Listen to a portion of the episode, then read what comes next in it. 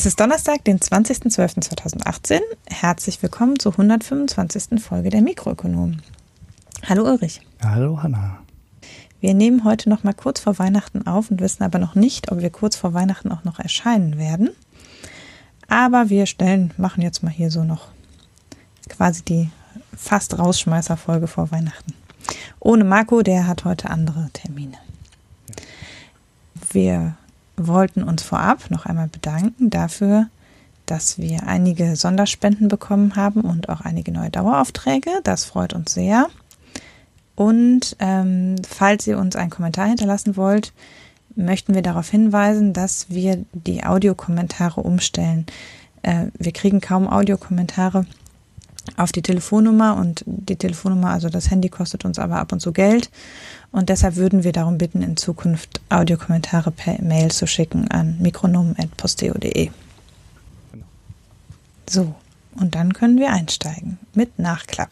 Genau, ein kurzer Nachklapp zu dem Dauerthema 5G-Auktion und Versteigerung, wo ich ja in der letzten Folge behauptet habe, dass wir den eigentlich großen Fehler gemacht haben, als wir die 4G-Lizenzen im 800 MHz Band nicht aggressiver auf die Fläche ausgeschrieben haben, sprich damals dafür gesorgt haben, dass wir in dem Frequenzband mit den damit möglichen größeren Zellen für eine Flächenabdeckung sorgen und uns jetzt bei 5G, wo die ähm, Funkzellen halt massiv kleiner sind und wir viel, viel mehr Funkmasten brauchen und damit eigentlich überhaupt nicht die Fläche versorgen können, die These ist dann so einfach dann doch nicht zu halten. Also ich habe mich schon gewundert, warum man diese 4G LTE-Funkmasten mit den großen Zellen so selten sieht. Ich habe hier in Nordrhein-Westfalen damals, als das Netz aufgebaut wird, ein bisschen drauf geachtet und habe halt zwei Zellen hier so in der, in, sag ich mal, 200 Kilometer Umkreis gesehen, so Richtung Münsterland und Grenze zu Holland. Und das scheinen wohl auch die einzigen Flächen zu sein, die man damit versorgen kann. Wir haben ähm, einen ganz schönen Kommentar dazu bekommen, der das nochmal alles verdeutlicht hat. Also, dass die, wenn du wirklich die Zellen mit dem Riesenradius machst, dass die Datenbandbreite, die du da drin hast, sehr beschränkt ist, dass du relativ schnell in den Bereich kommst, in dem die Funkwellen nicht mehr in dein Haus reinkommen, das heißt von den Wänden aufge, äh, aufgesaugt werden oder, oder gedämpft werden und du dann mit so einem Repeater arbeiten musst, um in-house noch eine Versorgung zu bekommen.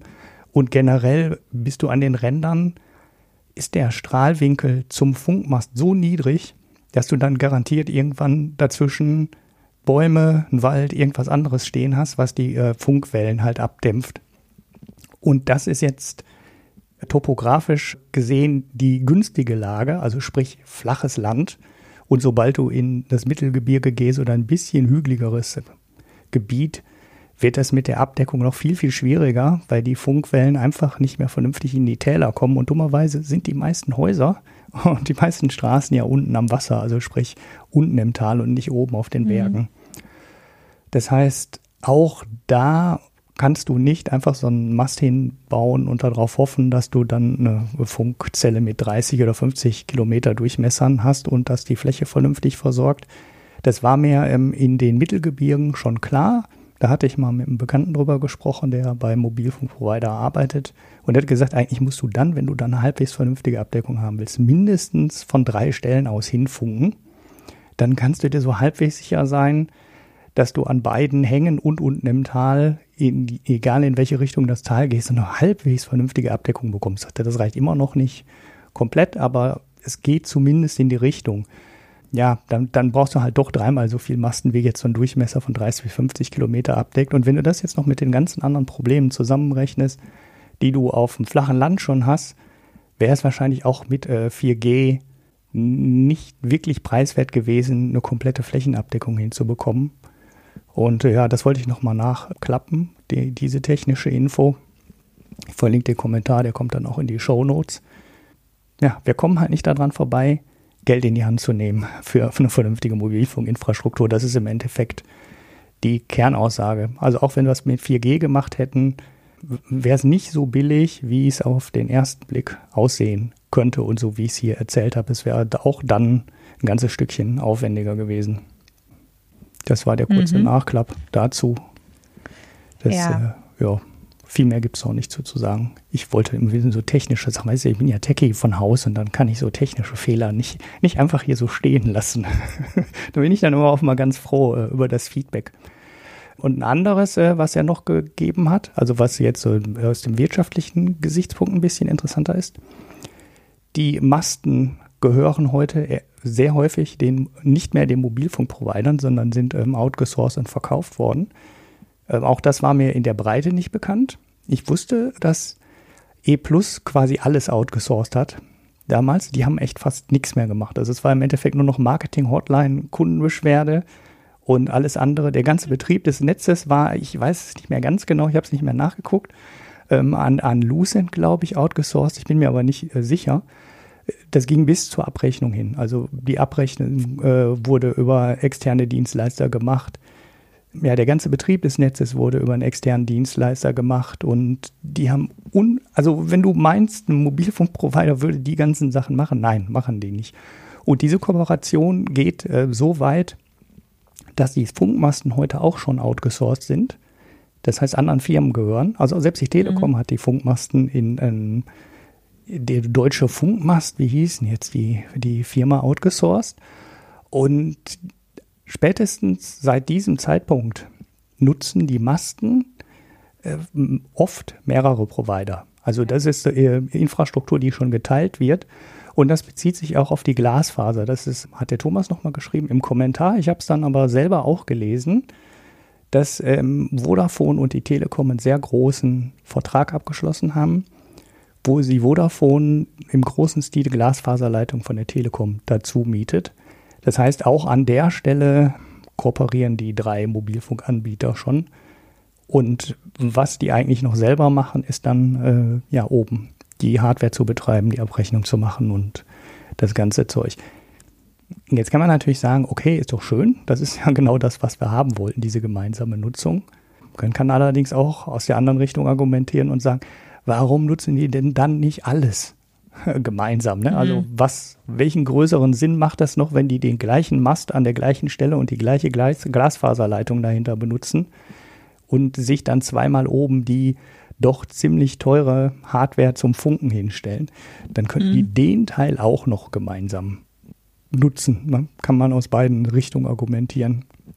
Hab da jetzt keine Antwort.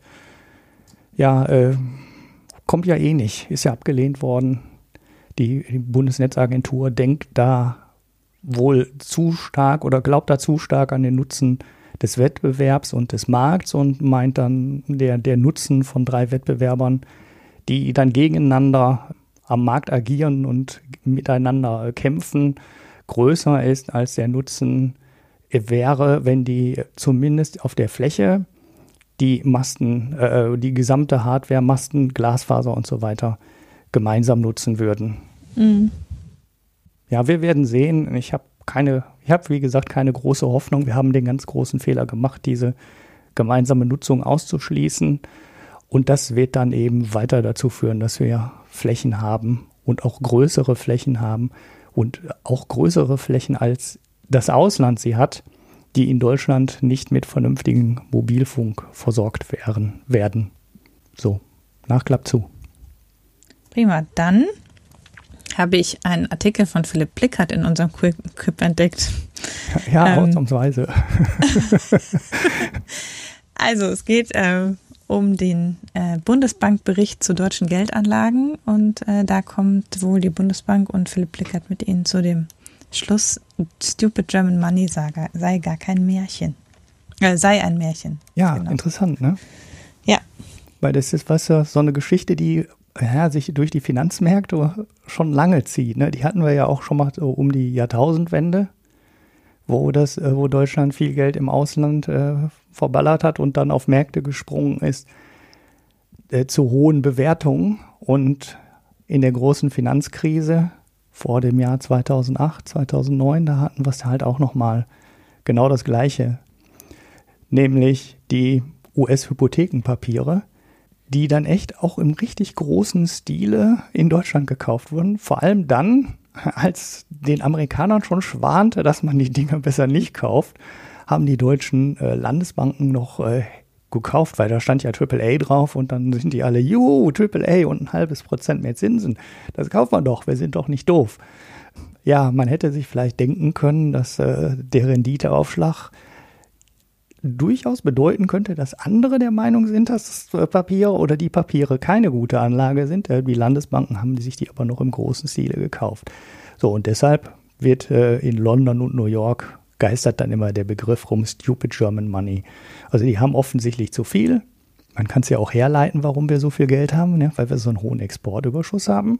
Ist halt mhm. halt hier Geld über ne? und das investieren wir dann immer fleißig im Ausland wenn man so auf die Krisen zurückguckt, der, der letzten 20 Jahre, kann man schon sagen, die Deutschen sind eigentlich immer an vorderster Front. Ne? Da muss man jetzt nicht nur die Hypothekenpapierkrise in den USA nehmen, man könnte ja die Eurokrise noch genauso dazu nehmen, wo die Rettung von Griechenland ja am Ende mehr oder weniger auch nur eine Rettung der Deutschen auf Platz zwei der französischen Banken waren, die beide im großen Volumen griechische Staatsanleihen gekauft hatten.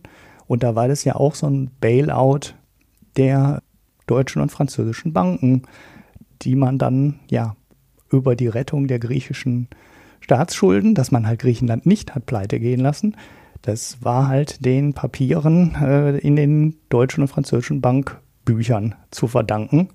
Weil sonst hätte man Griechenland halt pleite gehen können, wenn die Risiken verstreut gewesen wären. Aber sie lagen halt relativ konzentriert bei einigen europäischen mhm. Banken. Hm. Das Thema ja. hatten wir also einige Male. Und deshalb ist es jetzt doch einigermaßen überraschend, dass die Bundesbank in ihrem aktuellen Monatsbericht, äh, war es glaube ich, ähm, das mal untersucht hat und festgestellt hat, dass die durchschnittliche Rendite von deutschen Direktinvestitionen im Ausland von 2008 bis 2017, also ein Jahrzehnt, bei durchschnittlich 5,2 Prozent lag. Mhm.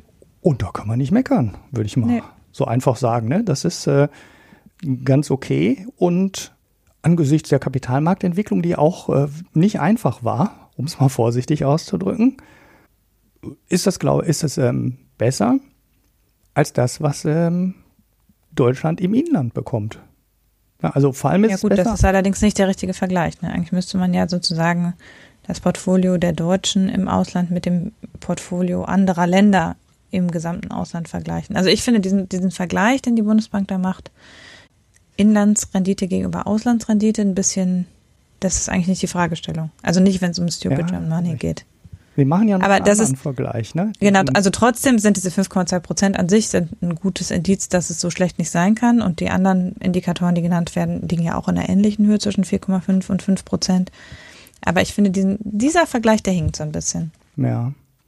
Ja, da müsste man jetzt wirklich mal gucken.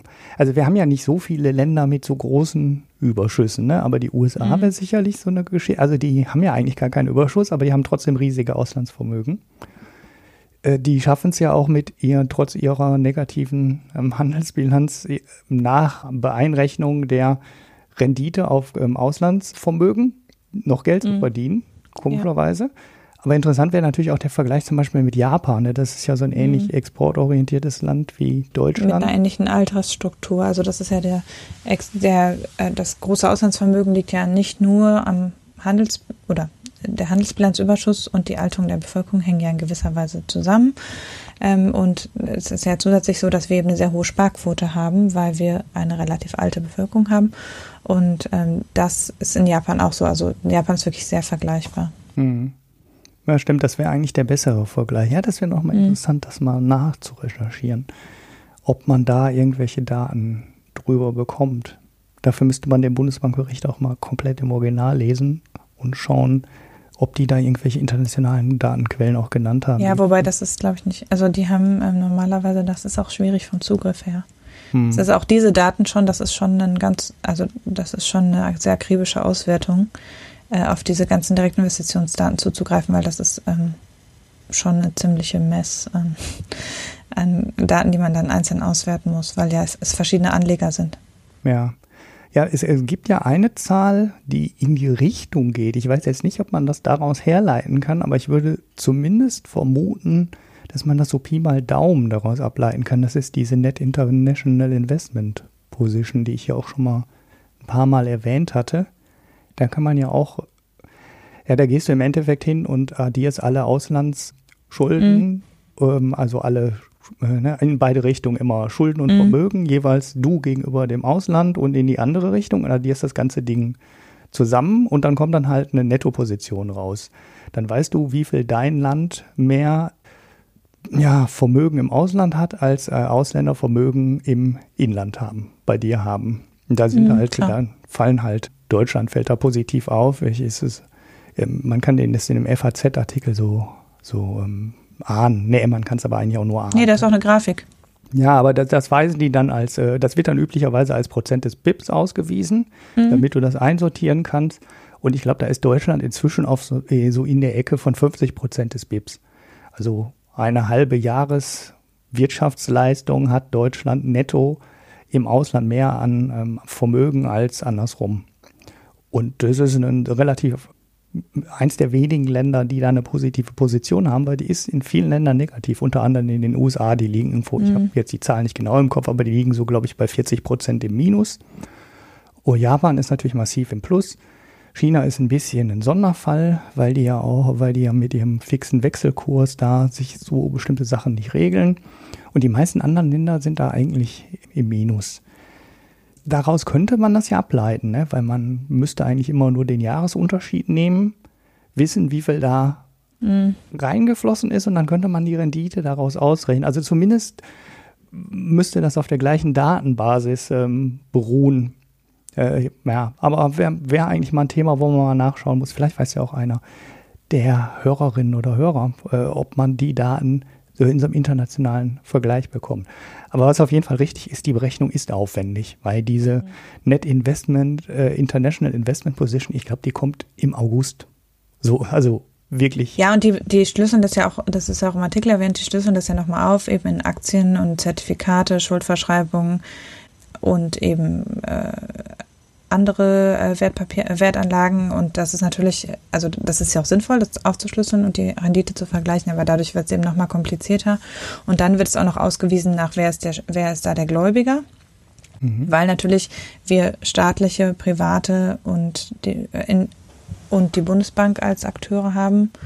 Und äh, da ist auch eine Grafik dazu, wo man eben sieht, ähm, der deutsche Staat ist natürlich im Ausland verschuldet, die Nettoauslandsposition des Staates ist negativ, also so wie die jedes Staates im Wesen, also in der Regel. Und äh, der Überschuss setzt sich halt zusammen in letzter Zeit eben, und das ist vielleicht auch eine, eine Erklärung dafür, der Anteil der Bundesbank ist stark angestiegen, das sind die Tagezahlen. Äh, dann Unternehmen und Privatpersonen sind ebenfalls in diesem Zeitraum angestiegen, während monetäre Finanzinstitute gesunken sind. Das heißt, es ist nicht mehr so sehr Wertpapierinvestitionen von Banken, die anteilig in das Auslandsvermögen reinfallen, sondern mehr direkte Investitionen von Unternehmen. Und das ist natürlich ein, ein anderes Anlageverhalten, muss man sagen. Ne? Mhm. Also wenn du eben jetzt der Anteil der Unternehmen, die Unternehmensanteile im Ausland kaufen, die haben ja eine andere Markteinsicht, als wenn eine Bank Schuldzertifikate äh, von anderen Banken kauft. Mhm das ist, deutet ja zumindest darauf hin, dass die deutschen Unternehmen sich ein bisschen internationalisieren und das ist ja sehr begrüßenswert. Also die, die Direktinvestitionstätigkeit der deutschen Unternehmen war ja immer ein bisschen hinter dem internationalen Markt zurück. Und auch, dass sie das offenbar klug machen. Mhm. Ja, also in sinnvolle Investitionen tätigen. Aber es ist dann, äh, also ich, ich würde das halt, also ich, ich denke, dass sich das dass tatsächlich sich nach der Finanzkrise das Anlageverhalten im Ausland dahingehend verändert hat, dass nicht mehr so sehr der Bankenmarkt da eine Rolle spielt, sondern dass es eben mehr über direkte Unternehmensbeteiligung von Unternehmen geht. Mhm. Ja. Und dann sind die Landesbanken vielleicht immer noch dusselig, aber die machen jetzt halt einen kleineren Anteil am Auslandsvermögen aus. Ja, ja, oder sie wäre möglich. Ja, ja, ja, ja. Also ich, ich, vermute mal einfach, die drehen nicht mehr so ein großes Rad. Also die sind ja auch massiv, massiv beschnitten worden, weil das ist in der Finanzkrise auch dem blindesten Politiker dann nicht mehr entgangen, dass die Landesbanken da auf Gebieten rummachen, auf denen sie erstens, wo es keinen Auftrag für gibt, da überhaupt mitzumischen, weil mhm. die haben ja eine, eine, definierte Funktion eigentlich und die heißt nicht Berge von amerikanischen Hypothekenpapieren kaufen. Und äh, ja, da werden sie halt massiv äh, zusammen. Ne, nein, echt nicht. Das wie gesagt, es gab schön ein halbes Prozent mehr als woanders und äh, die konnten mhm. sich alle schöne Boni ausschütten, bis es dann halt zusammengeklappt ist. Naja, und äh, es scheinen auch nicht alle Investitionen so schlecht zu sein wie jetzt der Bayer-Kauf ähm, von Monsanto, der ja auch äh, ja, das Potenzial hat, einer der großen Übernahmeflops zu werden in der deutschen Wirtschaftsgeschichte.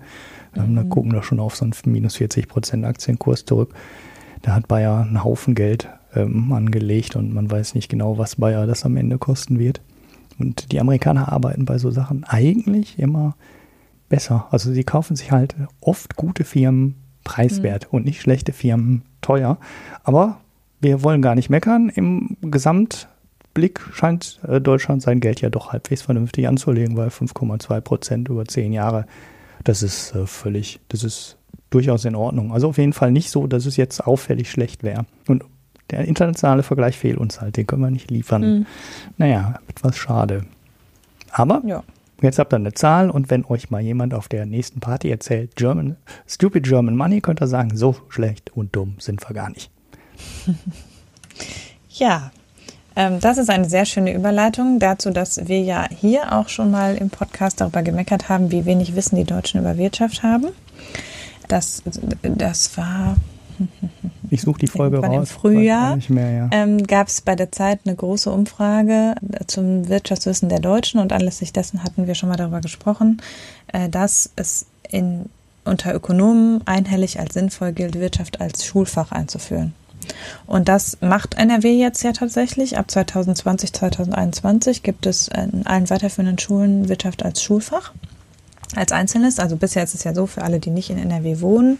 Äh, in NRW ist der Wirtschaftsunterricht im, wird abgedeckt über in, in der Unter- und Mittelstufe über teilweise den Erdkunde und teilweise den Politikunterricht und in der äh, Oberstufe über den Sozialwissenschaftenunterricht, also so wie. Das ist in anderen Bundesländern anders. Also es gibt Bundesländer, wo es zumindest in der Oberstufe Wirtschaft als einzelnes Fach gibt. Und es geht hier jetzt aber darum, Wirtschaft äh, schon in, also eben auch nicht nur für Gymnasien, sondern äh, auch für äh, Haupt- und Realschulen als äh, Unterrichtsfach in der Mittelstufe einzuführen. Und das ist eine unter Ökonomen, glaube ich, zumindest äh, von der Mehrheit geforderte Position. Und auch bei den Wirtschaftsdidaktikern gibt es zumindest eine starke Gruppe, die das befürwortet. Und das wird immer damit begründet, eben, dass, dass das Wirtschaftswissen nach, auch von Leuten, die gerade die Schule verlassen haben, relativ schlecht sind. Auch, dass in der Berufsorientierung das auffällt, dass Leute sehr wenig Ahnung von den jeweiligen Berufsfeldern haben und so weiter.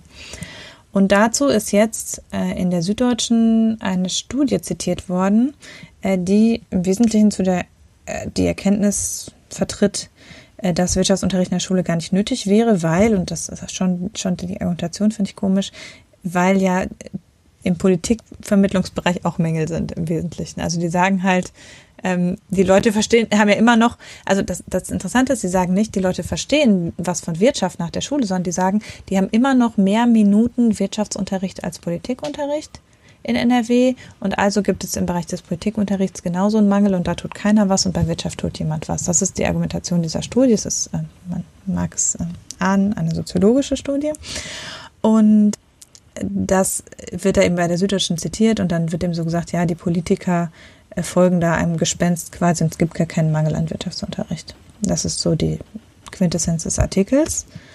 Und ich finde das sehr komisch. Also weil das eine ist, das Argument, warum gesagt wird, Wirtschaft als Schulfach ist notwendig, ist ja nicht, weil gesagt wird, es wird es wird zu wenig, also es ist nicht so sehr, dass gesagt wird, in der Schule wird zu wenig über Wirtschaft gesprochen, sondern es kommt eben von hinten, von der Erkenntnis, es gibt wenig Wissen über Wirtschaft in der Gesellschaft. Also ähm, in dieser Umfrage da in der Zeit waren ja irgendwie auch relativ grundlegende Zusammenhänge zum Teil von einem Viertel bis der Hälfte der Bevölkerung nicht verstanden.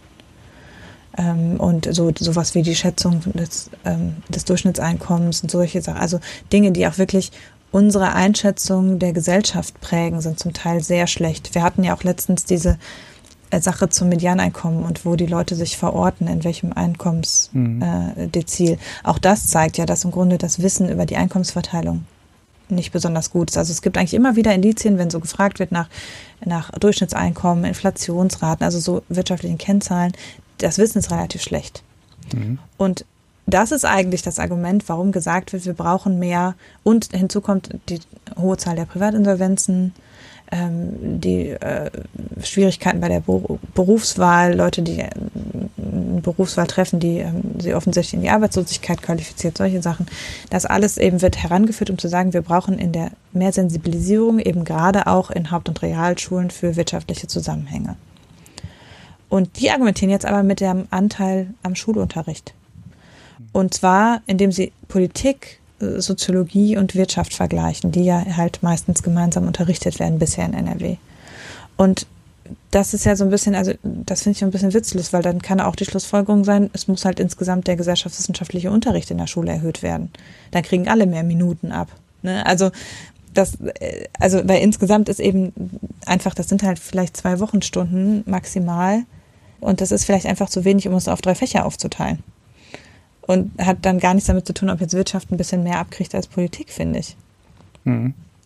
Also das ist, das ist so das eine, was ich schon sehr komisch finde. Und dann hattest du ja noch einen Punkt, wie die Studie selber das erhoben hat mit diesen Minuten. Ja, da hatte ich echt fast schon Lust auf, ähm, Lust aufzuhören, den Artikel weiterzulesen, weil ja, bei so einer Datenerhebung musst du dich nicht wundern, ähm, dass du zu dem Ergebnis kommst, was du offensichtlich haben willst. Also ich unterstelle mhm. den jetzt einfach mal. Du hast es gerade gesagt, die Studie kam aus dem soziologischen Umfeld. Und äh, so scheint mir die Datenerhebung auch äh, gewesen zu sein. Denn ähm, zum Wirtschaftsunterricht, ne, also der Teil Wirtschaft, wurde auch abgedeckt über ein Berufspraktikum. Das heißt, also ich weiß nicht, ob es an allen Schulen gleich ist. Ich weiß, dass an äh, Gesamtschulen und Realschulen, Hauptschulen gibt es ja de facto in Nordrhein-Westfalen nicht mehr. Aber da war der Anteil auch eher höher. Aber am Gymnasium machst du in der neuen, glaube ich, ein mhm. zweiwöchiges Berufspraktikum. Und vorher machst du auf jeden Fall auch diese Boys und Girls Day Geschichten, wo mhm. Jungs in den Mädchen, äh, in den Frauenberufen und andersrum reinschnuppern. Das ist aber, glaube ich, nur ein Tag.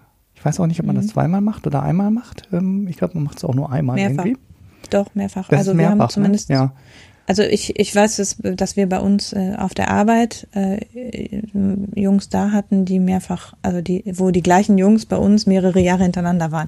Also das äh, deutet darauf hin, dass es wohl, äh, dass die ja. das mehrfach gemacht haben. Ja, ja, das muss ja jetzt, muss ja unbedingt auch nicht wieder unbedingt in allen, allen Schulformen gleich sein. Mhm weil du ja na, am Gymnasium wirst du ja nicht unbedingt darauf vorbereitet, nach der neun oder nach der zehn dann in eine Lehre zu gehen. Aber an der Realschule und so wird der Anteil wahrscheinlich eher noch höher sein. Das geben die Zahlen auch her. Bei der Gesamtschule, der Anteil des Wirtschaftsunterrichts an den Gesamtschulen war aller am höchsten.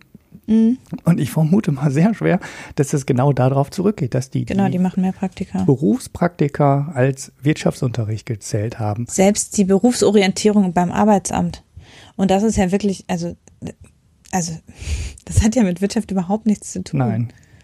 Und das zählt auch. Also diese zwei Tage Berufsberatung von der Arbeitsagentur zählen halt da auch rein. Und das sind halt dann zwei volle Tage, die machen, das muss man ja auch sehen, ne? So ein Berufspraktikum zwei Wochen in Vollzeit, das kompensiert ja im Prinzip ein ganzes Jahr zwei Stunden Unterricht. Ja. Also wenn du das so rechnest in Minuten, in Unterrichtsminuten. Mhm. Und was lernst du denn, wenn du jetzt, sag mal es mal überspitzt, man macht sein Berufspraktikum, keine Ahnung, in, im künstlerischen Bereich oder so.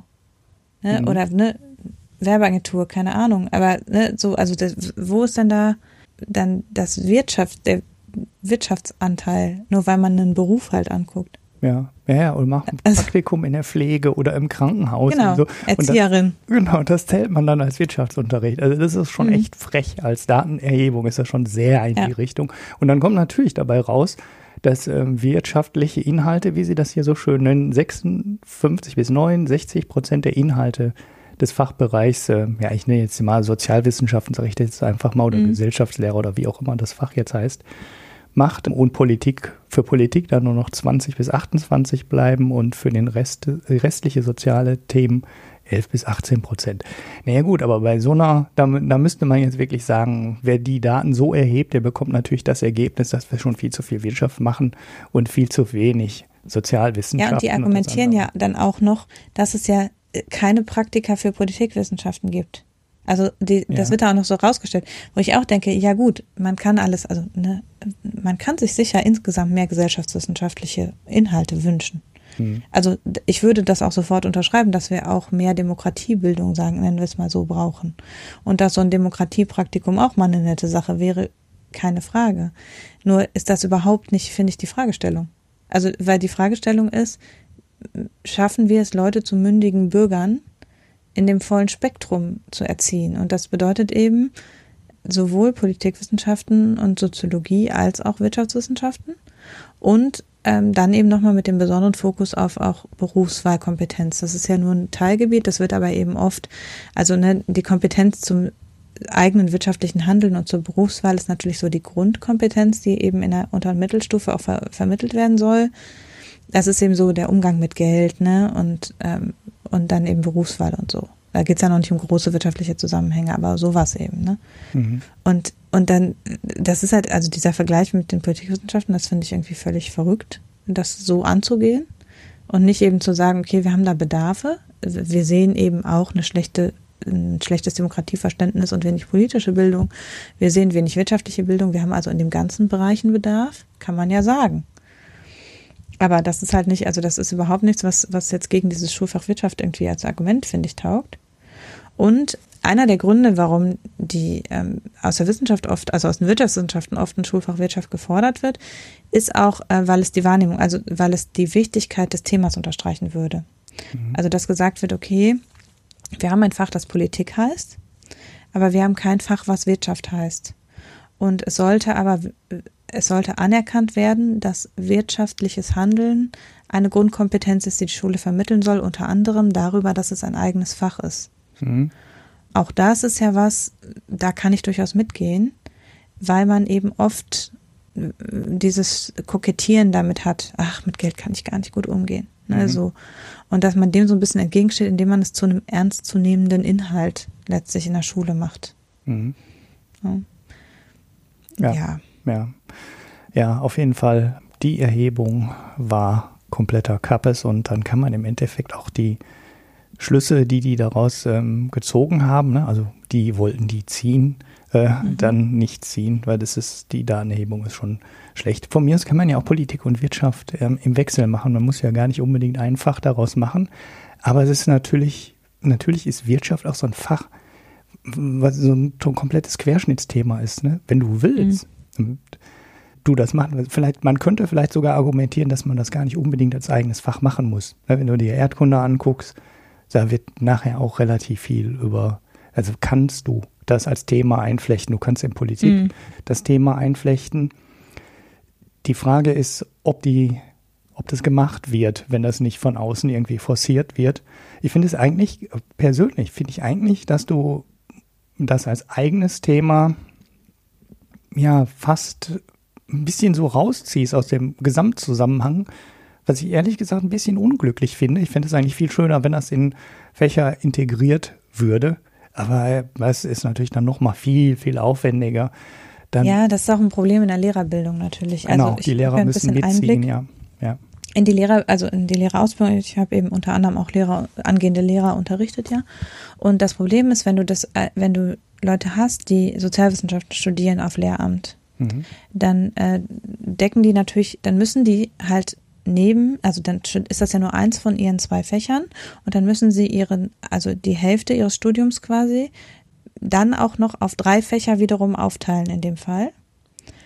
Und haben aber auch noch fachdidaktische Anteile, also haben in, fachinhaltliche, fachdidaktische und pädagogische Anteile im Studium. Mhm. Und wenn man für Gymnasium Gesamtschule unterrichtet, hat man relativ viel didaktisch und inhaltlich. Wenn man ähm, für Grund- und Hauptschule äh, studiert, hat man einen sehr hohen pädagogischen Anteil. Und das Problem ist halt, äh, bisher zumindest ist es auch im Sozial, in der Sozialwissenschaften-Ausbildung so geregelt, dass die einen bestimmten Grundkanon natürlich machen müssen an Wirtschaft. Das ist aber wirklich fundamental wenig. Also die machen im Prinzip in VWL zum Beispiel nur die erste Vorlesung des Grundstudiums in Mikro und Makro. Mhm. Das ist alles, was die an Pflicht haben. Und dann dürfen sie sich halt was auswählen. Den Rest machen sie halt wahlweise und zwar aus diesem ganzen Spektrum der Gesellschaftswissenschaften. Und dann kann dir eben passieren, dass jemand einfach nach seiner Neigung sehr viel mehr Politikwissenschaften und Soziologie gemacht hat und sehr viel weniger Wirtschaft. Mhm. Da, es ist aber auch keine Lösung zu sagen, man gibt denen das drittelig vor und macht einen festen Kanon, weil ähm, die Vermittlung in der Lehrerbildung ja relativ grundsätzlich so läuft, dass die kein extra auf, die, auf das Unterrichten dieses Faches zugeschnittenen Fachunterricht haben, äh, sondern die machen halt Fachdidaktik extra, aber die Inhalte, Inhalte lernen sie mit denen, die das jeweilige Fach auf Bachelor- oder Master studieren, zusammen. Das ist ohnehin für die Lehramtskandidaten schon eine krasse Benachteiligung, weil die ja viel weniger Zeit in dem jeweiligen Fach verbringen. Ähm, und wenn du das dann auch noch auf drei Fächer hochrechnest, dann kannst du kaum die so basale Inhalte finden, dass die Leute dem noch folgen können im Prinzip. Mhm. Und deshalb ist es halt schon, wenn jemand natürlich dann nur Wirtschaft studiert, hat er einen viel höheren Anteil an Zeit, den er im Studium auf dieses Fach verwenden kann. Und das macht natürlich schon was aus, wenn es dann darum geht, das später gut vermitteln zu können. Und es ist eben so, so wie es halt ja aus drei zusammengestückelt, das ist, das, das gibt es in dieser Art auch kaum für andere äh, Fächer. Ne? Also fast alle anderen Fächer haben eben ein einzelnes ja, ja, ja. Studienfach auch. Hm. Und das macht natürlich, dass das mit der, mit der Schwerpunktsetzung, also dann, dann mag es eben so sein, dass Leute das einfach anhand ihrer persönlichen Neigung einfach einen anderen Schwerpunkt setzen und dann auch mit einem anderen Schwerpunkt unterrichten. Mhm. Und man müsste dann im Prinzip für dieses Fach eine komplett eigene Ausbildung auch im Fachlichen haben, äh, im Studium. Ja. Und das wird vermutlich von Zahlen und so nicht machbar sein. Ne? Also das, so ja, funktioniert ja. Lehrerbildung einfach nicht. Mhm. Bisher. Ja. Ja, und wenn du dann, das, was äh, ich jetzt gerade meinte, so, wenn du das so als Querschnitt anlegst, ne, dass du das so quasi fächerübergreifend, so Wirtschaftsthemen damit reinziehst. Bei Politik ja. wird's ja gemacht, ne? Da ist aber, glaube ich, so die Allgemeinbildung auch so einfach so weit, dass da äh, jeder Lehrer aus einem anderen Fach auch äh, das nötige Grundwissen hat, um da mitzureden, ne? weil du wirst halt mündiger mhm. Bürger und du weißt, wie ein politisches System funktioniert, du kennst die Skandale und so weiter. Das ist aber im Wirtschaftsbereich ein ganzes Stückchen schlechter ausgeprägt und ich glaube, es würde echt schwierig, so, so toll wie ich das fände, wird es echt schwierig, äh, Wirtschaft so als Querschnittsthema in alle Fächer einzubauen. Ne? Man, man ja. könnte ja auch ein Buch lesen aus der Zeit der großen Wirtschaftskrise, ne, oder so. Das ist jetzt, ja, ja, klar. Ne, da sind ja Sachen da, das ist ja mhm. möglich. Wirtschaft greift ja in alles immer rein und eine Erdkunde ist ein ganz klassisches Fach, wo du Wirtschaftsthemen eigentlich auch schon mitdiskutierst, wo du so fächerübergreifend mhm. arbeiten könntest. Die Möglichkeiten wären da, aber ja, das ist äh, wahrscheinlich noch viel, viel schwieriger, als ein vernünftiges Fach Wirtschaft zu ja. installieren. Wobei, ob es ein vernünftiges Fach wird, wird sich ja jetzt noch zeigen müssen. ja, das ist ja immer noch offen. Die Lobbyisten scharen wahrscheinlich genau. wieder um ihre. Also, das ist natürlich ein großes Problem, was wir aus dem Bereich der berufsbildenden Schulen schon kennen, dass eben man in Wirtschaft ganz massiv das Problem hat, dass da Lobbyisten versuchen, auf die Curricula einzuwirken. Mhm. Und das ist was, wo wirklich im im, in der Lehrerbildung die Leute darauf sensibilisiert werden, dass sie nicht die Unterrichtsmaterialien vom Sparkassenverband bitte verwenden sollen und so. Ne? Also du hast eben im Wirtschaftsbereich hast du, äh, da gibt es eben, also es gibt ja das Fach Wirtschaft an, am Berufskolleg, auch auf, auf Gymnasialniveau und eben an den berufsbildenden Schulen. Da ist es ja als eigenes Fach unter Umständen auch als zwei oder drei eigene Fächer. Und da, die haben schon ein Riesenproblem, ne, dass die, dass da eben Berufsverbände und Sparkassenverband und äh, Verband der Energiewirtschaft und keine Ahnung was alles. Dann stellt der Verband der Energiewirtschaft eine Unterrichtsreihe zum Thema, zum, zum Thema Umweltwirtschaft bereit. Ne? Mhm. Da fragt man sich dann schon. Ne? Ja, ja, das, so, das sind halt so Sachen, da muss man. So, ne? ja. ja.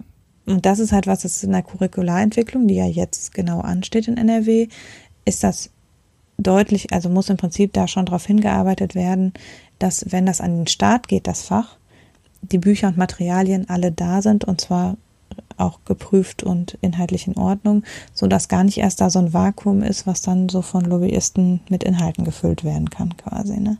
Mhm.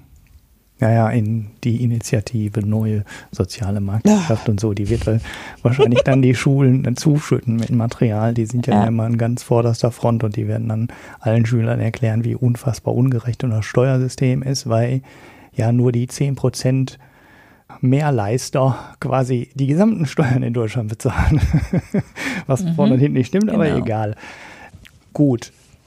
Dann, ja. das haben wir dann. Ne? Also ich trage. Da können wir eine Klammer drum machen. Welche Folge das war? Das war ähm, Mikro 84, wo wir das Wirtschaftsthema schon mal hatten. Ich Boah, haben wir dieses Jahr viele Folgen. Ja, wir, werden, wir werfen es noch mal in die Shownotes, aber dann habe ich es hier auch mal gesagt, wenn jemand es direkt einhacken will. Mhm. Jo. Genau. Ja, dann kommen wir jetzt von äh, Wirtschaftsbildung zu Wirtschaftsunternehmen. Ja, wir waren ähm, ja gerade schon bei Crap. Genau, wir waren gerade schon bei Crap. Dann reden wir doch weiter über Crap. Wir reden weiter über Crap. Und ähm, ja, Crap heißt jetzt auf einmal nicht nur ähm, ja, überflüssiger Mist oder wie würde man das am besten übersetzen? Äh, so habe ich es auf jeden ne? Fall so. Müll, ne? Ja, Müll. Sondern äh, ist, das gibt es jetzt auch als Akronym. Ähm, Mhm. Und bei der euch allen bekannten Firma, bei Amazon heißt es jetzt can't realize a profit.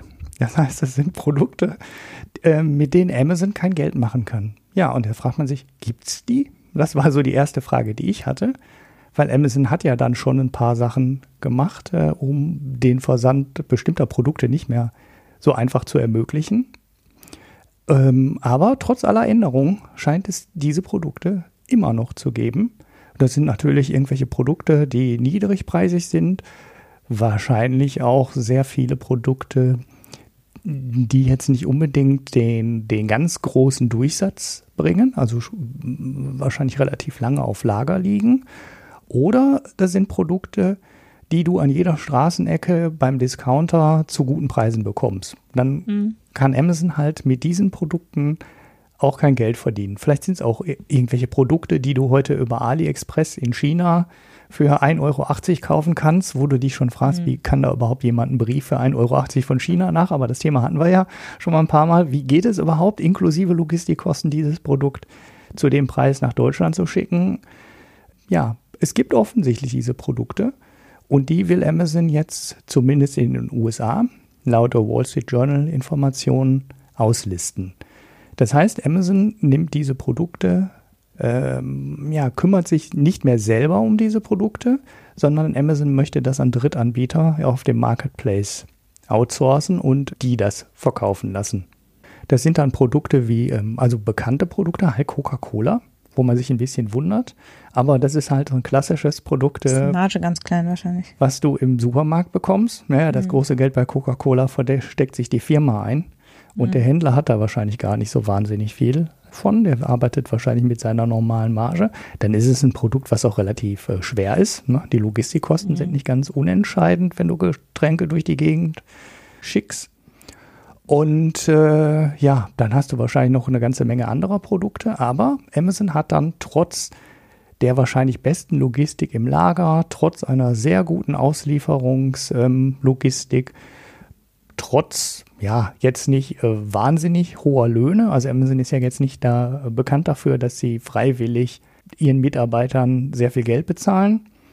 Trotz des Markennamens ähm, und was sie alles an Vorteile haben. Sie haben dieses äh, Prime Pantry, wo du das in eine Box packen kannst, trotz Prime Now und und und, schaffen sie es offensichtlich nicht mit diesem Produkt äh, Geld zu verdienen und ähm, listen das dann aus, beziehungsweise lassen das dann über Drittanbieter ausliefern. Hier im ähm, Artikel, ich habe jetzt einen deutschen verlinkt von Hardware Lux, wird äh, Coca-Cola genannt und da übernimmt wohl Coca-Cola selber den Vertrieb. Ja, jetzt kann man sich natürlich Gedanken darüber machen, was, was heißt denn das zum Beispiel für andere Händler? Also das war der erste Gedanke, den ich dazu hatte. Was heißt das denn jetzt zum Beispiel für den sagenumwobenen Online-Vertrieb von Lebensmitteln? Wo Rewe, Real und wie sie alle heißen, ja versuchen irgendwas zu machen, aber das so richtig in die Gänge kommt das bei keinem. Ich weiß jetzt nicht mehr ganz genau, wer es war. Ich glaube, es war Real, die im ganz großen Stil in Berlin das aufgezogen haben und dann alles wieder eingestellt haben. Die haben sich also komplett aus dem Online-Vertrieb mit Lebensmitteln wieder zurückgezogen. Wenn man sich Prime Now anschaut in Deutschland, das ist ja dieses ähm, innerhalb von zwei Stunden und Lebensmittel und so ein Zeug, das ist, glaube ich, München, Berlin, Hamburg und dann ist es, glaube ich, auch schon Schicht. Ne? Dann das, das zieht sich jetzt auch schon. Also diese, dieser Marktstart von Amazon im Lebensmittelmarkt, also diese komischen Boxen bekommt man, aber ich glaube, das nutzt echt niemand. Das ist ein ganz Mhm. komisches Konzept, wo du damit Füllvolumen in den Boxen, dir das Zeug zusammenstellen musst. Das scheint mir überhaupt gar kein Erfolg zu sein. Und diese Einzellieferung, die funktioniert ja in den USA ja, wohl so hinreichend gut. Sie haben ja auch mit Whole Foods massiv in den Markt ähm, investiert und da eine Riesenkette gekauft für ein paar Milliarden. Aber ähm, in Deutschland kommt das irgendwie alles nicht so richtig aus, ähm, äh, aus den Puschen. Und heißt das, das ist ein Markt, in dem nicht einmal Amazon Geld verdienen kann? Also ist das der bremsende Faktor, der dann eben auch Edeka, Rewe und äh, wie die anderen heißen, daran hindert, in dem Markt Geld zu verdienen, weil es einfach ein riesen Verlustgeschäft ist, weil es keiner kann, weil du auch trotz ja, Mindestbestellwerten, die ja bei den bei Rewe ähm, und Edeka, also ich kriege hier vor Ort gar keinen, ich habe hier gar keinen Anbieter. Mhm. Aber ja, auch nicht. Ja, in anderen, in manchen Großstädten ist es ja ein bisschen anders, aber auch da weiß ich, so 40, 50 Euro Mindestbestellwert ist, sind ja. da üblich in der Größenordnung, teilweise sogar noch mehr. Dann hast du das mit den, das mit den Lieferzeiten ist auch nicht so schön, dass das jetzt irgendwie dann wirklich, wenn du mittags das klickst, dass das abends geliefert wird. Du kannst zwar den Lieferzeitpunkt ganz gut wählen, aber halt nicht äh, mittags bestellen und abends geliefert bekommen. Das ist dann doch relativ selten. Und dann ist wahrscheinlich die Marge, zumindest hier in Deutschland im Lebensmittelhandel allgemein so niedrig, dass du das mit dem Versand und die Logistikkosten für den Versand ähm, in dem Geschäft nicht verdienen kannst. Selbst wenn du 50 Euro Mindestbestellwert nimmst oder selbst wenn du darunter sagst, ich will 5 Euro pro Bestellung an Versandkosten haben, musst du wahrscheinlich noch einfach noch mehr mitnehmen. Du musst die Preise entweder anziehen, generell durch die ganze Palette und dann sagst du halt, ja, das ist jetzt hier im Online-Lebensmittelvertrieb, aber das ist halt nicht für die Masse gedacht sondern das ist mhm. für die Leute gedacht, die jeden Tag 10 oder 12 Stunden arbeiten, die einen sehr gut bezahlten Job haben und ich gehe da auf so eine Nische und mache das nur für die. So, wenn du das aber weitermachst, dann hast du das große Problem, du kriegst die Logistikkosten halt nicht runter, weil du viel zu wenig Leute belieferst. Ne? Du musst dein Lager betreiben und das wird dann halt alles schwierig. Du brauchst halt auch Durchsatz im Lebensmittelhandel. Ne? Du musst, hast halt auch mhm. frische Produkte und du musst die auch loswerden. Die werden ja auch dann wieder schlecht und die müssen gekühlt werden, da brauchst du spezielle Autos für, um das auszuliefern. Das heißt, du, du, du bist an so einer, du bist halt an der sehr komischen Stelle, du musst eigentlich zumindest das so als Massenmarkt angehen, weil rein in der Nische kannst du es, glaube ich, auch nicht finanzieren. Und den Massenmarkt, ja, den bekommst du halt nicht, wenn du wesentlich teurer bist als der Supermarkt um die Ecke, weil dann halten die Leute halt doch auf dem Weg zur Arbeit, auf dem Rückweg an und springen eben kurz in den Supermarkt und kaufen die Sachen, die sie dann benötigen ja, vielleicht, vielleicht ist es auch einfach ein Markt, der nie funktionieren wird. Ich habe ja sowieso noch keinen gefunden, der den Markt mal so richtig erklären kann und ähm, aufschlüsseln kann und sagt, äh, wie man das in Deutschland profitabel macht. Ich weiß gar nicht, also ich glaube, so gefühlt, ich glaube, dass es eigentlich, also äh, für die Supermärkte müsste es eigentlich einfacher zu machen sein als für Amazon, weil die natürlich relativ nah vor Ort im Zweifel das ja aus dem nächstgelegenen Supermarkt unter Umständen bedienen können, wo sie den Durchsatz vielleicht haben. Mhm. Das wäre so meine Erwartung, also dass jetzt Rewe, wenn sie einen großen Rewe-Markt in der Stadt haben, der das so mitpacken kann quasi, dass es dann vielleicht noch am ehesten zu machen ist. Aber ich, äh, was ja läuft, sind diese Essensboxen und so. Also mhm. HelloFresh und sowas, ne? Also das scheint ja zu laufen. Und das ist ja, das zieht ja noch mehr auf diese Nische letztlich von sehr gut verdienenden äh, Leuten. Aber das ist dann wiederum so viel Convenience dazu, dass man bereit ist, ja einen ziemlich horrenden Preis für die Lebensmittel zu zahlen. Ja. Ich meine natürlich, was auch läuft, sind Biokisten, sehr gut sogar. Mhm. Das heißt, da ist es wieder so, bei Obst und Gemüse scheinbar gibt es dann wieder, aber das ist auch eine sehr lokale Lösung. Da kann Amazon wahrscheinlich auch nicht mitziehen. Also das kann halt nicht mitziehen mit einem lokalen Biokistenanlieferer vermutlich. Hm. Nicht in der Qualität und der und der kurzen, kurzen Transportwege am Ende.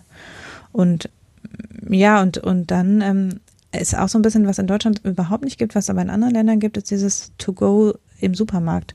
Also in Frankreich gibt es das an fast jedem großen Supermarkt, dass man was vorbestellen und dann da fertig gepackt abholen kann. Mhm. Und das ist natürlich was, das ist eine echte Zeitersparnis, wenn ich auf dem Heimweg da einfach vorbeifahre, nur meine Kiste abhole und bezahle und nicht nochmal durch alle Gänge rennen muss. Mhm. Und das machen die aber halt so in ihren Leerlaufzeiten nebenher. Das kostet die vermutlich nicht viel. Es erspart ihnen sogar ein bisschen was, weil es natürlich die Planbarkeit der Einkäufe ein bisschen erhöht, wenn die Leute das morgens bestellen und abends abholen. Mhm. Und weil die das in Leerlaufzeiten packen können und eben nicht alle zur gleichen Feierabendzeit alle Regale aufgefüllt sein müssen. Ja, ja, und sie können, müssen es auch nicht mehr abrechnen. Ne? Also ich weiß nicht, ob das genau. überall so ist, aber irgendwo habe ich das mal so gesehen, dass das nur über eine Kundenkarte geht und du genau, ja, ja. Das dann ist, auch keinen Kassiervorgang mehr hast. Auch. Ja. In manchen wenigen Realmärkten gibt es das, aber sonst gibt es das in Deutschland kaum. Mhm. Und in Frankreich gibt es das ganz viel zum Beispiel. Also ich kenne es jetzt nur aus Frankreich, aber ich würde vermuten, dass es vielleicht in anderen Ländern auch noch ist. Und äh, das ist was, vielleicht ist auch der deutsche Markt da einfach speziell. Vielleicht wollen wir sowas nicht. Ja, wir wollen nur Schnäppchen machen oder so. Ich weiß nicht, vielleicht ja. anders. Ja. ja, natürlich ist es auch so, das kannst du auch nicht überall machen, weil du brauchst halt irgendwie dann einen großen Parkplatz, wo es noch so einen To-Go-Schalter geben kann. Das ist räumlich bei Innenstadtsupermärkten zum Beispiel, glaube ich, schwierig zu machen. Aber vielleicht ist auch einfach der deutsche Markt auch einfach anders. Mhm. Ja. Ja, ich habe zu dem Thema ähm, Einzelhandel und oder Lebensmitteleinzelhandel dann noch zwei Sachen, wo du gerade das mit den Lebensmittelboxen, was fällt mir gerade ein? Blue Apron, das ist ja der große Amerikaner, ich glaube, das war sogar der erste, ne? Ich glaube, Blue Apron ist sogar das Vorbild gewesen von HelloFresh. Das ist inzwischen im Penny Stock. Das heißt, HelloFresh hat die echt platt gemacht die Aktie hat einen ganz, ganz, ganz üblen Chart jetzt aufzuweisen. Die, ähm, ich mach mal noch mal etwas länger den Chart, weil ist mir jetzt gerade erst eingefallen, als du das Thema genannt hast. Die waren ähm, Mitte letzten Jahres, also Sommer 2017, war der Börsengang, da sind die so irgendwie, ich glaube, die wollten mal irgendwie für 10 bis 12 kommen und haben dann aber auch die Bookbuilding-Spanne gesenkt. Ich habe die Geschichte jetzt nicht 100% mehr im Kopf, weil mir das jetzt gerade spontan eingefallen ist. Die sind auf jeden Fall so für 7 Dollar, ähm, so für 8, 7 Euro, also ich habe jetzt hier einen Euro-Kurs, dann sind sie wahrscheinlich so für 8 Dollar oder sowas auf den Markt gekommen und die Aktie kostet jetzt unter einem Dollar. Das heißt, es ist jetzt ein Penny-Stock und die müssen sich jetzt schnell beeilen, so einen Reverse-Split zu machen, damit sie über diesen Dollar wieder kommen, damit die Aktie nicht delistet wird, obwohl ich auch ehrlich gesagt gar nicht weiß, ob, es diese Regel noch gibt. Aber es ist schon sehr übler Schad, weil für 7 Euro erster Kurs und jetzt ist der Kurs 67 äh, Cent. Das sind minus 90 Prozent. Das ist in 18 Monaten auch äh, ja, eine Desasterbilanz. HelloFresh sieht gar nicht, sieht gar nicht so schlecht aus. Und äh, zurück zu dem eigentlichen, zu dem eigentlichen ähm, Hauptthema. In Amerika überlegt halt Amazon diese Produkte an Dritthersteller auszuliefern. Was jetzt ganz interessant ist, sie machen das in Deutschland, haben sie es bei in diesem Prime Now Verfahren schon probiert und die Lebensmittelprodukte an Rossmann ähm, outgesourced. Das heißt, mhm. äh, Lebensmittel, Entschuldigung, die Drogerieprodukte an Rossmann outgesourced. Ja. Und das heißt, wenn du da bestellt hast und du hast eine Tube Nivea oder ne, eine Zahnbürste und sowas reingepackt, hat sich äh, um den Kram Rossmann gekümmert. Und da gibt es jetzt die Nachricht, ich weiß nicht, ob das offiziell war, das kam irgendwie in der Lebensmittel- oder Handelszeitung irgendwo in so, einem, in so einem Spezialmagazin. Das weiß ich jetzt nicht, ob das wirklich Gerücht ist oder bestätigt ist. Aber da gibt es genau das, äh, die Nachricht, dass Rossmann aus diesem, ja, aus dieser Zusammenarbeit aussteigen möchte. Und dann hat Amazon keinen Partner mehr, der das macht. Das heißt, äh, jetzt hast du so die interessante Situation, dass in den USA Amazon sagt, ja, da sind so Crap-Produkte, mit denen können wir keinen Profit machen. Die listen wir aus und geben die an so einen Dritthersteller auf Marketplace, der den Kram dann macht. Und gleichzeitig hast du aus Deutschland die Nachricht, äh, wir haben hier so einen Partner, der sich um einen bestimmten Bereich kümmert und für den ist es offensichtlich auch nicht profitabel. Und ja, der ist halt Rossmann und will aus der Zusammenarbeit wieder aussteigen. Ja, was macht man daraus? Ne? Also, ne, die, das scheint kleine, viele kleine preiswerte Produkte online zu verkaufen, scheint selbst für äh, führende Firmen wie Amazon nicht ganz einfach zu sein. Ich gucke mir übrigens gerade den Hello Fresh Aktienkurs an. Er sieht ein bisschen besser aus als der von Blue Apron, aber, aber so aus, so eher so wie so der ganze Markt scheint übrigens äh, so generell so ein echt übler Markt zu sein. Ne? Ich habe die, die Zalando-Kurs letzte Tage gesehen, die haben sich halbiert. Ähm, der Kurs von Seconomy, Media Saturn, der hat sich geviertelt, also die haben 75 Prozent Minus seit dem Sommer und in ähm, Großbritannien gibt es ASOS oder ASIS, ähm, so ein großer Textil-, Sport-, Online-Vertrieb. Die haben auch so einen Chart und äh, du kannst jetzt hingucken, wo du willst. Da sind echt, da sind echt ganz viele Visionen geplatzt in den letzten Monaten, was Online-Vertrieb von Lebensmitteln, von Kleidung und so angeht. Da war viel Fantasie drin in den Kursen vor ein paar Monaten und die wird jetzt rausgelassen. Das scheint echt schwieriger Markt zu sein. Ist ja. halt doch alles nur Otto-Versand am Ende. Ne? ja, am Ende überlebt wieder nur Otto. es gibt ja so einen Branchenbeobachter, ich nenne jetzt mal keinen Namen, der rät ja schon dazu, äh, der, der ist ja so negativ für Media Saturn eingestellt ja, ähm, der gerät, glaube ich, schon davon ab, äh, Gutscheine von Mediasaturn zu kaufen, weil man weiß nicht, ob man sie noch einlösen kann. Nein, also so, äh, die, die Geschäftszahlen waren jetzt halt auch wieder übel, aber jetzt halt nicht so übel, dass man sagen müsste, der Laden ist jetzt so tief in den roten Zahlen, kauft jetzt bloß keinen Gutschein mehr bei der Firma oder kauft da nichts mehr, wo er die Garantie da einlösen muss. So schlimm sieht es nicht aus, aber die haben auch echte, echte Probleme. So gerade eben schwarze Zahlen hinbekommen, den nächsten großen Umbau angekündigt der Firma und ja, es ist halt schwierig. Die haben halt riesengroße Märkte, die kosten unfassbar viel Geld, Miete und ja, die haben halt alle vor fünf oder zehn Jahren wahrscheinlich deutlich mehr Umsatz gemacht, als sie den heute machen weil das Geschäft dann in den Versandhandel abdriftet und die Leute halt beim billigsten Fuzzi im Internet bestellen und sich das Zeug vor Ort nicht mehr angucken. Und es wird dann irgendwann auch mal schwierig, die Miete für die Läden zu finanzieren mhm. und das Personal, was da rumläuft, weil die müssen halt Produkte verkaufen, die brauchen halt Umsatz. Sonst verdienen die an so niedrigpreisigen Produkten halt kein Geld.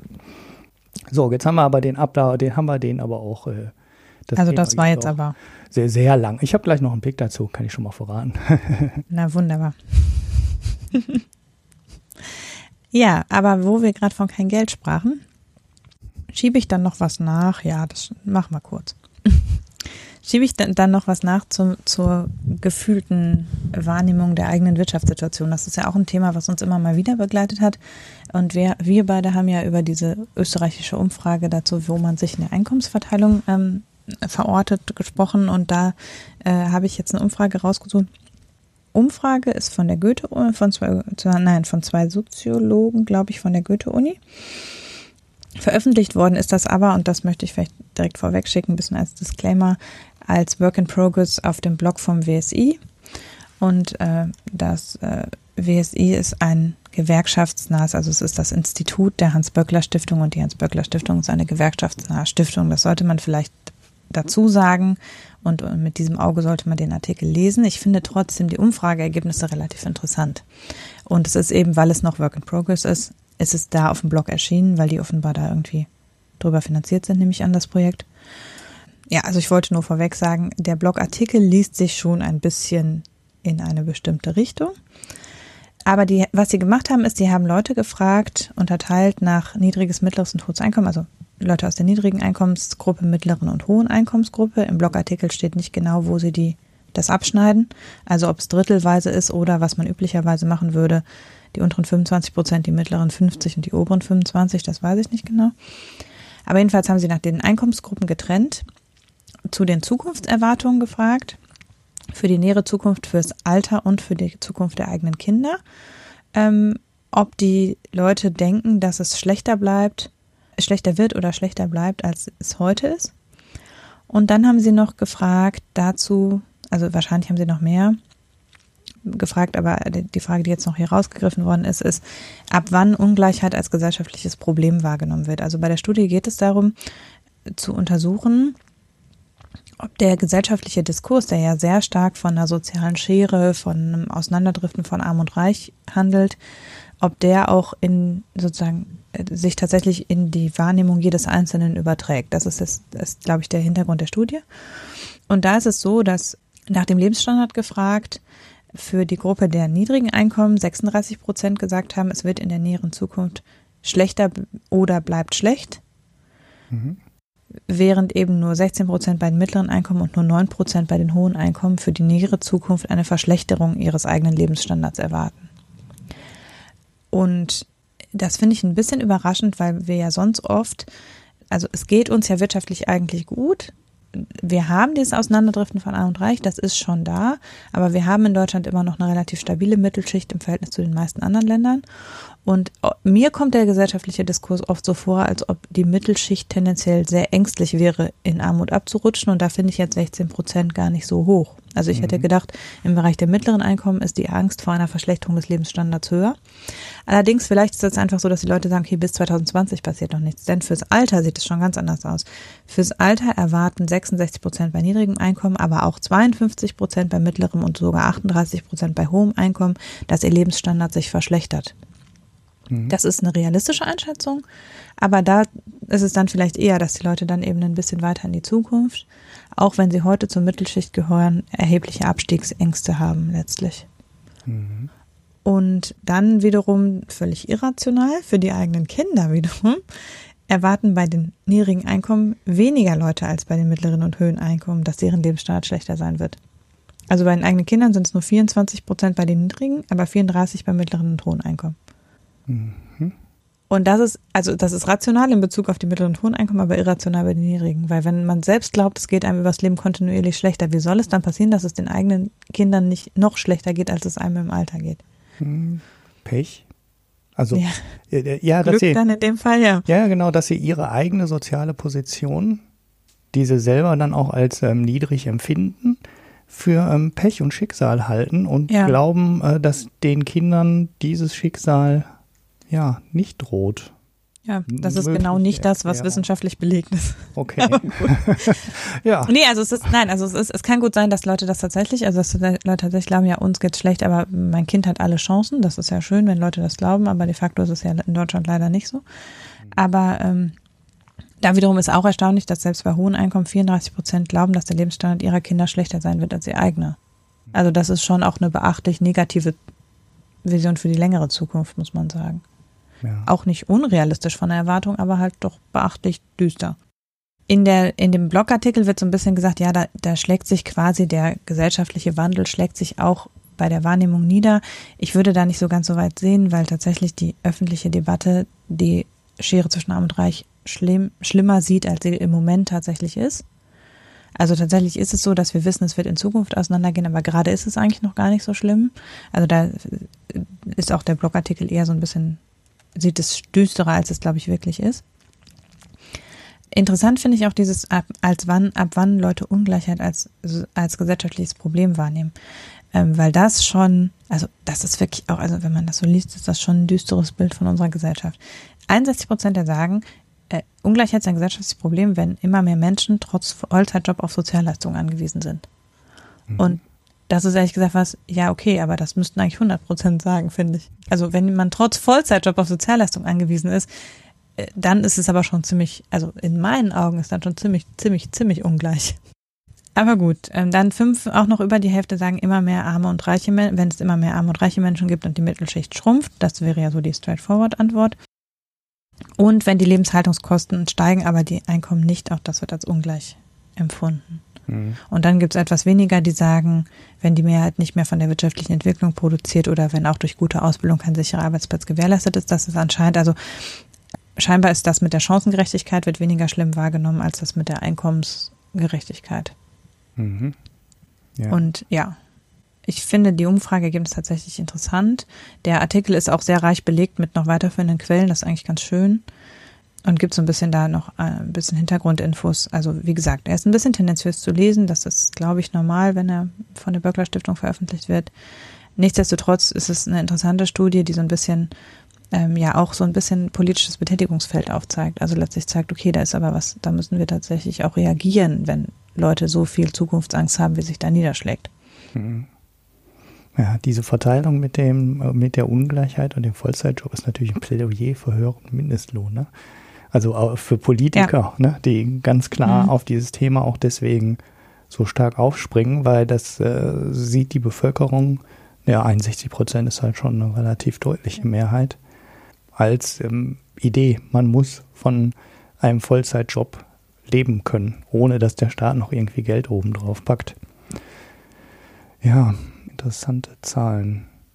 Und die anderen Sachen sind ein bisschen komisch, ne, weil die Lebenshaltungskosten und eine Einkommen steigen nicht. Gleichzeitig ist ja jetzt eigentlich nicht unbedingt ein, ein Ungleichheitsindikator. Das kann ja immer Ja, es- beide Seiten betreffen. genau. Ne? Also ein das ist bisschen halt- komisch, die Frage Ja. auch. Ne? Die, also die, die Multiple-Choice-Möglichkeit ist, finde ich. Ja. Genau, das ist schon ein bisschen, das zeigt, das, das, das, das ist halt so, wo ich das Framing ein bisschen sehe. Mhm. Also, ne, dass eben da die Einkommen gleichgesetzt wird mit Arbeitseinkommen am Ja. Ende, ne? Ja, die Frage mit den zwei Partnern finde ich auch ein bisschen komisch. Die Möglichkeit, ne? Also, hm. Ja, also da wäre das mit dem Vollzeitjob eigentlich die, die, da gebe ich dir recht, eigentlich müsste da noch eine höhere Prozentzahl stehen. Ja, aber das auf jeden Fall so ein bisschen an dieses Thema anknüpfend, So, wo jetzt wir haben wir noch drei Hartz Themen IV und so geredet Marco. haben. Genau. Äh, so, Marco, Marco glänzt durch Abwesenheit und deshalb werden seine Themen hier einfach radikal rausgekürzt. Radikal, da kann man nichts machen. Kann man Stattdessen tun. reden wir ab jetzt nur noch über schöne Sachen, nämlich über ähm, Dinge zum Lesen, Hören und Trinken. Genau. Ich bin schon sehr gespannt. Du, du darfst ruhig Du darfst ruhig Genau, also ich, ich mache wissen, jetzt. Du hast da ein Rezept, das hört sich schon sehr gut an. Genau, ich mache das mit den ähm, mit der Weihnachtssendung ziehe ich jetzt durch, auch wenn sie erst nach Weihnachten womöglich erscheint. Nein, ich habe ein Rezept für Mondplätzchen, die man gut auch noch nach Weihnachten backen kann, denn es kommt nichts weihnachtliches, lebkuchenmäßiges in Teig oder Füllung rein. Das sind so sowas wie Mini-Mondstriezel, die dann als Kekse gebacken werden. Mhm. Und ich finde sie wirklich wundervoll lecker. Das verlinke ich also, das Rezept. Der Marco hat ja letztens Sound über Cupcakes und so geredet, da kann man auch mal ein Plätzchenrezept verlegen. ähm, genau, also es ist auch ganz einfach, weil man rollt so ein Ding und schneidet das in Stücke, kann jeder, braucht man keine Ausstechförmchen und nichts verzieren, alles super. Und kann man auch, so, auch problemlos das ganze Jahr backen. Ja, ja, Mondstriezel geht das ganze Jahr. Kann genau. ich definitiv Ich habe die jetzt ja. im Rahmen der Weihnachtskeksbäckerei entdeckt, werde sie aber in das neben Amaretini und Cookies in das Dauersortiment aufnehmen, glaube ich. Mhm. Okay komm, wann bist du fertig mit Bank? komm ich vorbei. ja, da habe ich einen völlig öden Pick, weil da kann ich ja jetzt gar nichts irgendwie. Da haben wir gerade das, äh, das Einzelhandelsthema schon so ausgerollt. Ne? Also links, wie gesagt, immer in den Shownotes, könnt ihr nachschauen. Ist auch das Rezept äh, verlinkt von den Mondplätzchen. Ich kann mich schon gar nicht mehr konzentrieren jetzt. ich habe jetzt so einen langweiligen Podcast. Nein, er ist wirklich nicht langweilig, wenn man sich für das Thema interessiert. Es ist durchaus interessant. Ein sehr spezieller Podcast von Exciting Commerce. Äh, der Podcast heißt Exchanges, die Nummer 211. Und da geht es um Amazon und die Kartellwächter. Ja, so heißt die Folge. Mhm. Und da geht es um die Plattformökonomie ähm, und ja, wie sich Amazon, die ja jetzt auch wieder so ein paar Probleme mit dem Kartellamt und dem Marketplace haben, wo die eine mögliche Benachteiligung der Marketplace-Händler vor den äh, Monopolbehörden quasi verhandelt wird. Und die beschäftigen sich mal mit diesem Thema, was das bedeutet, weil wir haben diese Plattformökonomie ja überall, also die grundsätzlichen Probleme, dass da so ein paar Leute sind, die beherrschen, wer bestimmte Sachen auf seinen Plattformen machen kann. Das sind bei Google und bei Apple die App Stores, die sagen, ähm, wer da Apps verkaufen kann, wer wie viel Geld zu Sachen abgeben, abgeben muss. Wir haben dieses Problem, wenn man, wenn man es jetzt will, im Endeffekt bei Apple Pay auch wieder, wo die Sparkassen ja jammern, dass sie gerne an die NFC-Schnittstelle dran wollen und, ähm, und Apple sagte, ne, machen wir nicht. Ähm, Apple Pay bei uns, ihr könnt die Kreditkarte dafür für zur Verfügung stellen und ansonsten kommt ihr an die NFC-Schnittstelle RAW nicht dran. In eurer App ähm, könnt ihr die nicht benutzen und vor allem nicht so benutzen, wie ihr das wollt. Und die Probleme haben wir überall. Und Amazon ist halt auch so eine Riesenplattform, wo echt auch ganz viele Leute inzwischen anfangen, nach Produkten zu suchen. Weil, weil mhm. die über die Marketplace-Händler wissen, im Endeffekt bekomme ich bei Amazon alles.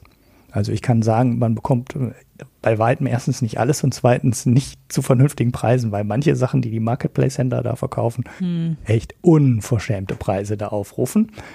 Aber ähm, die Frage, die jetzt da diskutiert wird, ist, was ergibt sich da raus? Und das wird halt am Beispiel von Amazon Marketplace und der Plattformökonomie da mal ein bisschen durchdiskutiert.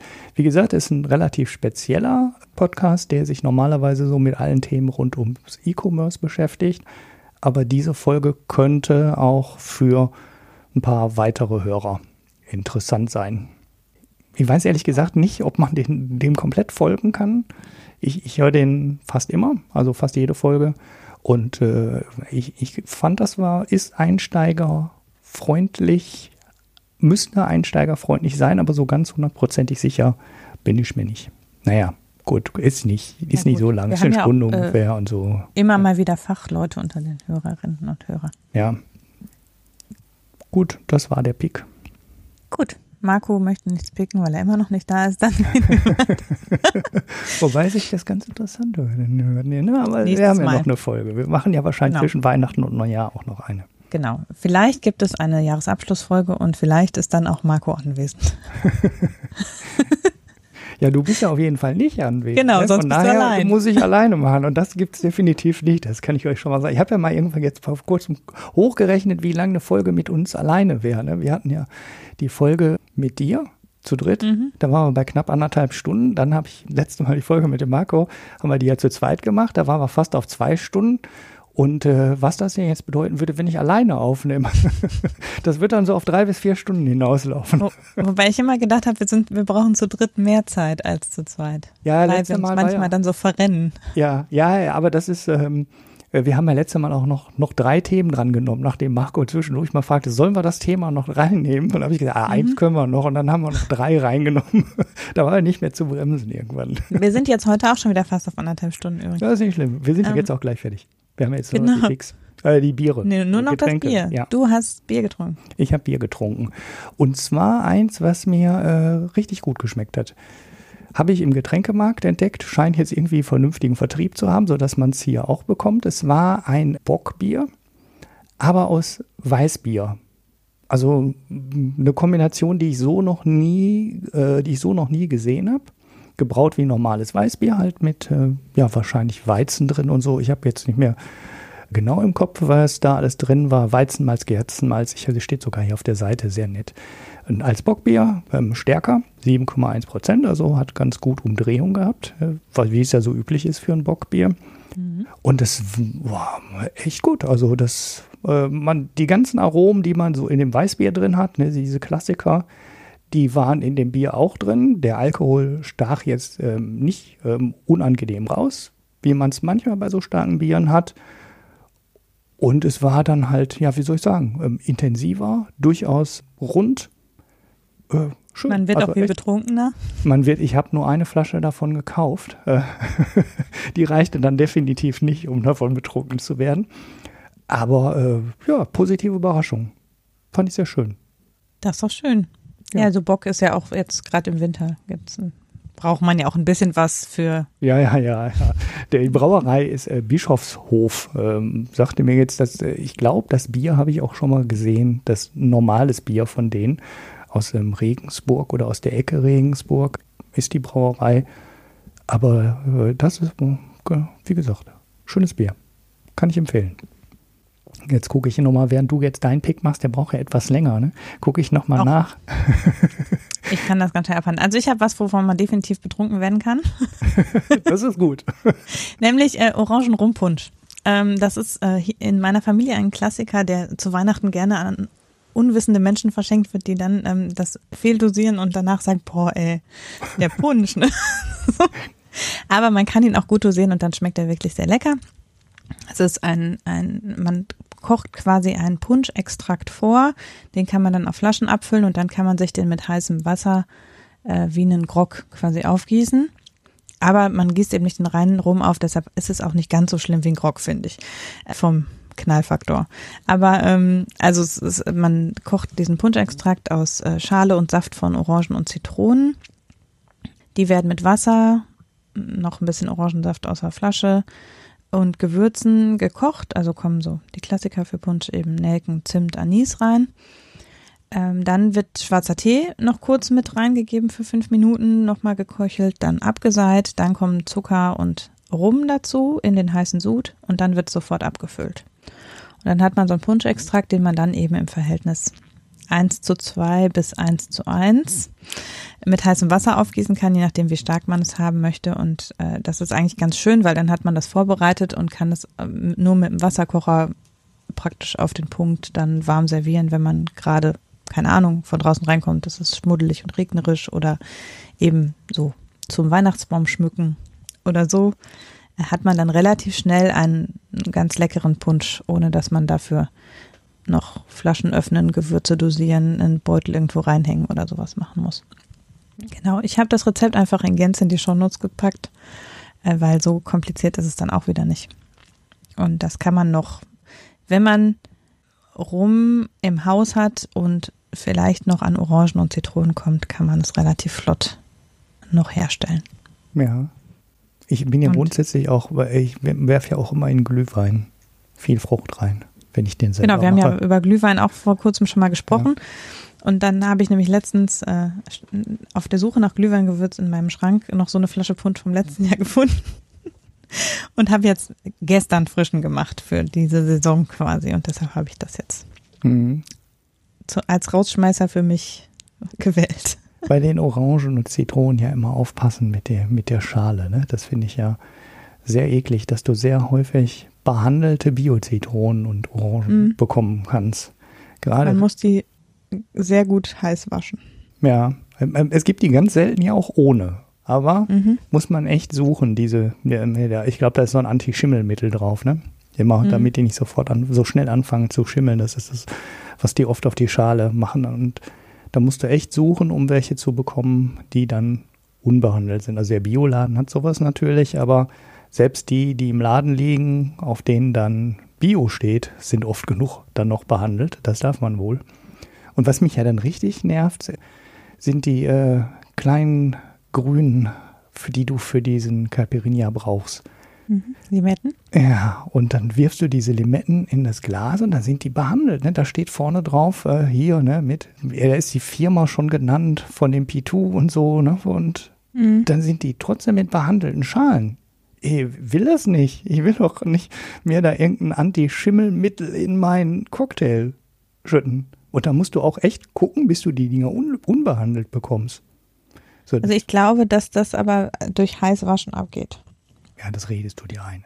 Ich, ich suche dann so lange, bis ich sie ohne finde. Komischerweise habe ich es letzte Mal im ziemlich stinknormalen Supermarkt gefunden. Ich weiß nicht, irgendwo bei Netto oder wo ich auch immer vorbeigefahren bin, als ich was für meinen Vater kaufen musste.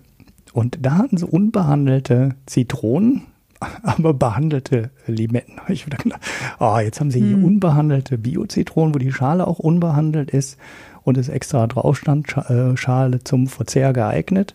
Da habe ich ja direkt gedacht, ah, hier gucke ich jetzt auch mal auf die Limetten und da war natürlich wieder das Mittel für die Schale drin. Vielleicht ist es auch gar nicht so gefährlich, wie ich mir einbilde, aber ich will kein Bio-Obst kaufen, wo die Schale dann behandelt ist. Was ist das für eine komische Kombination? Finde ich total kontraproduktiv, dass es das überhaupt gibt.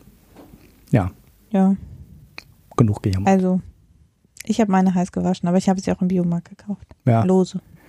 ja die sind Man braucht normal. ja nur zwei Stück jeweils. Es macht einen also nicht arm, wenn man zwei äh, lose Orangen und lose Zitronen kauft vielleicht. Ja, ja, ja, das ist, äh, der, der Biomarkt ist die gute Quelle dafür, aber mein Biomarkt hat zum Beispiel nie Limetten. Also echt fa- fast nie. Da muss man beten, um die zu bekommen oder so. Und ja, die abgepackten in den normalen Supermärkten sind immer behandelt. Das ist also ja eben auch nicht immer, aber oft. Und das verstehe ich gar nicht, wie, wie, ne, wie man das dann unbedingt sich ins Glas werfen muss prinzipiell ist wahrscheinlich auch alles egal, ne? Weil was hat mal jemand gesagt, ist total egal, weil wenn du den Alkohol trinkst, dann nimmst du sowieso eine der gefährlichsten Sachen auf der WHO-Liste von Krebs Ja. und so weiter. Sobald du Alkohol da drauf schüttest, ist glaube ich auch alles egal, weil der Alkohol ist sowieso gefährlicher als die Reste von den Pflanzenschutzmitteln. Ja. Aber das wollen wir jetzt hier nicht thematisieren. Wir tun jetzt einfach mal so, als wäre der Alkohol hätte nur gute Wirkung. Also, wir haben alles getan, damit alle äh, gut über die Feiertage kommen. Genau. Und genau, dann gibt es vielleicht noch eine Folge dieses Jahr mit womöglich Marco und Ulrich. Ähm, ich verabschiede mich auf jeden Fall schon mal für dieses Jahr und äh, sage auf jeden Fall schon mal Tschüss. Ich sage auch, äh, ich wünsche euch schöne Feiertage und äh, den guten Rutsch ähm, schenke ich mir jetzt, weil wahrscheinlich nehmen wir halt noch eine Folge vorher auf. Und ja, vielen Dank fürs Zuhören. Ciao. Tschüss.